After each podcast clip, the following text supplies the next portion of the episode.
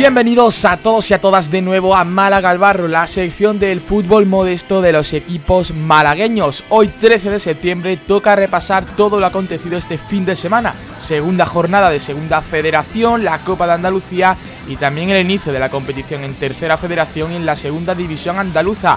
¡Arrancamos! Y comenzamos con la segunda federación donde tenemos cara y cruz ya que hubo victoria delante que ante el Don Benito pero no del Vélez ante el Villanovense en su primer desplazamiento de la temporada. Comenzamos por el Antequera, que como ya acabo de mencionar jugó contra el Club Deportivo Don Benito en el primer partido en el Maulí, en la segunda jornada de la segunda federación.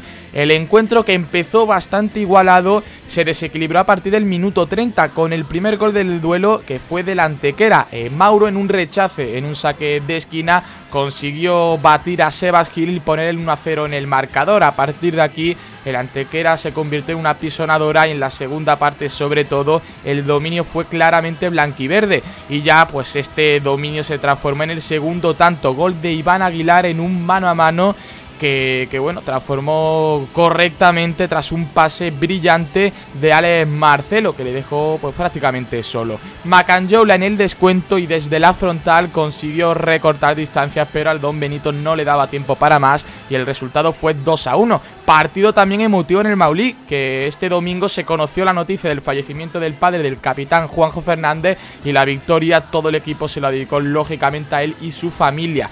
Y escuchamos ahora las palabras del mister de los blanquiverdes, Nacho Pérez, que está bastante contento con la victoria de ayer. Bueno, pues positiva. Siempre empezar ganando en casa pues es bueno, sobre todo para ganar confianza. También después de, la derrota del partido que, tuvimos en Coria, que, creo que nos merecimos algo más y no estuvimos afortunados con el tema de las expulsiones y fue difícil competir con dos menos. Eh, el venir aquí era importante hoy en el segundo partido eh, es puntuar y si con los tres puntos pues muchísimo mejor. Bueno, pues sobre todo el, compromiso del equipo ante una situación muy difícil que se nos planteaba hoy a, todos los jugadores y cuerpo técnico, porque hemos tenido una, mala noticia con el fallecimiento del padre de Juanjo y mentalmente el equipo pues no era el mejor día para, para salir a jugar un partido y los chicos pues han sacado fuerza de donde no, no había y querían regalarle esta victoria a la, familia de, Juanjo y, ellos pues lo han hecho todo y lo han dado todo para, para conseguir esa victoria y por suerte lo hemos conseguido. El próximo partido de los antequeranos será el domingo a la una hora peninsular ante la Unión Deportiva Tamaraceite, segundo desplazamiento y en este caso será para viajar a las Islas Canarias. Y vamos ahora con el Vélez Club de Fútbol que jugó a la misma hora a las 7 de la tarde este domingo, pero fue en este caso con viaje hasta Extremadura, donde cayeron derrotados por 2 a 0 contra el Club de Fútbol Villanovense. El gol de Moy en el minuto 20 de cabeza puso el primer tanto en el electrónico. Tuvo más ocasiones el villanovense, también el Vélez, que estuvo justamente antes del descanso a punto de empatar con un tanto de Camacho, pero que finalmente despejó el guardameta local de la calzada.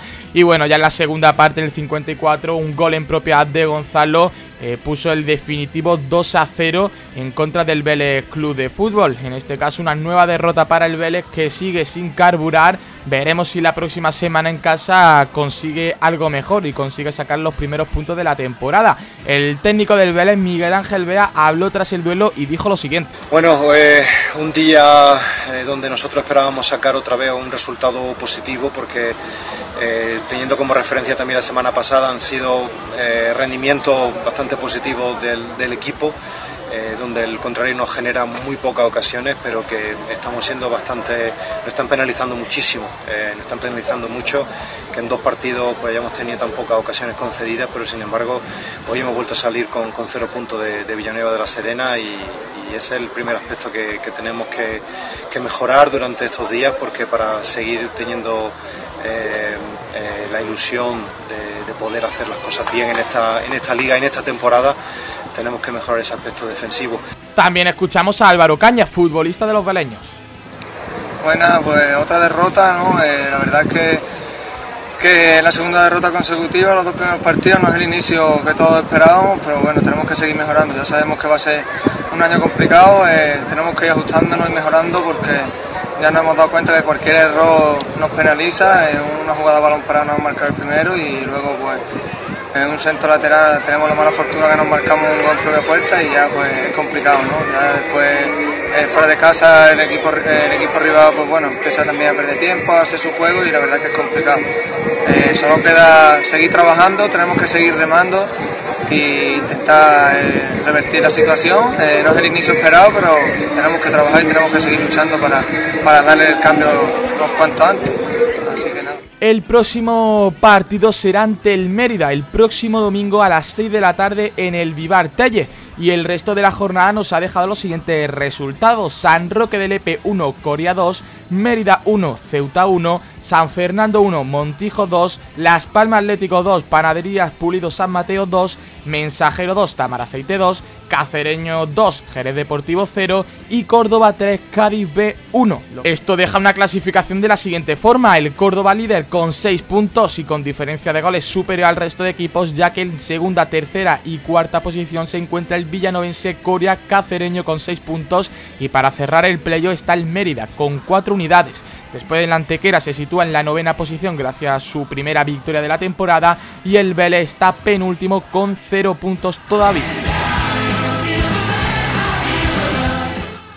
Y el pasado viernes tuvimos Copa de Andalucía. El pasado viernes a las 9 y media se disputó en San Pedro el encuentro de semifinal a partido único entre el Club Deportivo Rincón y el Atarfe Industrial. Y tras el empate a cero en los 90 minutos, el duelo se decidió en la tanda de penaltis que lamentablemente se lo llevó el Atarfe Industrial, que después el domingo ya también resultó campeón de la Copa de Andalucía.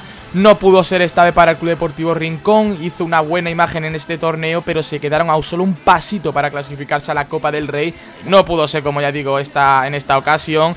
Y bueno, pues lo intentarán la próxima temporada, pero lo importante viene ahora, y es que la Liga en División de Honor comenzará este fin de semana.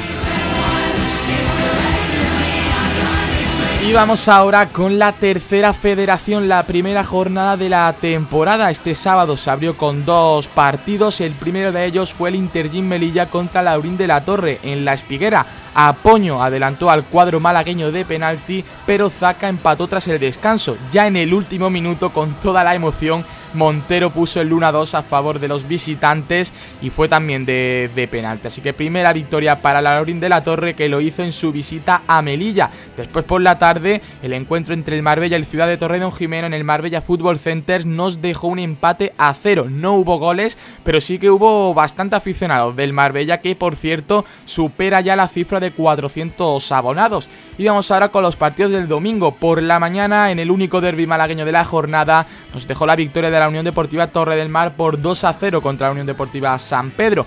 Los goles fueron de Collado y de Pulga. Después también por la mañana el Alaurino se dio un festín de goles contra el Torre Perogil 4 a 1 quedó ese partido disputado en el Miguel Fijones y los goles fueron por partida doble de Víctor Rueda y también de Manu Sarmiento e Ibou para los locales. Adri Gómez fue el que marcó el único gol visitante para ese 4 a 1 de la Laurina al Torre Perogil. Tampoco hubo goles en el Juventud de Torremolinos contra el Huetor Vega, 0 a 0 quedó ese encuentro en el Pozuelo y después la derrota del Atlético Malagueño 2 a 1 contra el Motril en el Escribano Castilla. Los goles de los locales fueron de Dani Cara y de Jordi y Isa Fomba puso el gol en el minuto 80 para recortar distancias, pero sin efecto final en el resultado.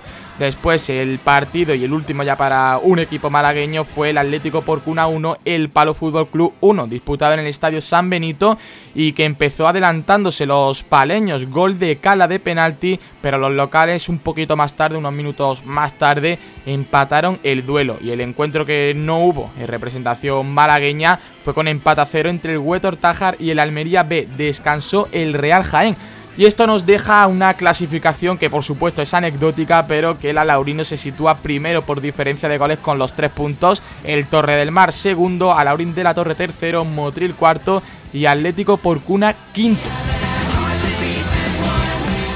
Y finalizamos con los horarios de la segunda andaluza, también la primera jornada, y son los siguientes: Almojía Athletic 2, Pizarra Atlético 2, Campillo 3, La Cala 2, Junquera Paraíso Pinsapo 2, Amigos del Deporte Colmenar 2, Monda 3, Atlético Marbella 3, Río Gordo 1, Villanueva Rosario 1, Ojen 4, Casares 1 y Sierra de Yegua 5, Campanillas 0. Se suspendió el partido entre el Romeral y el Torcal fijado para este sábado a las 8 de la tarde y descansó el Atlético Benamiel en esta primera jornada inaugural en Segunda División Andaluza. Estaremos pendientes también esta semana del arranque de División de Honor y la primera andaluza, que será este mismo fin de semana. Por otra parte, la tercera andaluza eh, se ve retrasado su inicio hasta como mínimo el 26 de septiembre.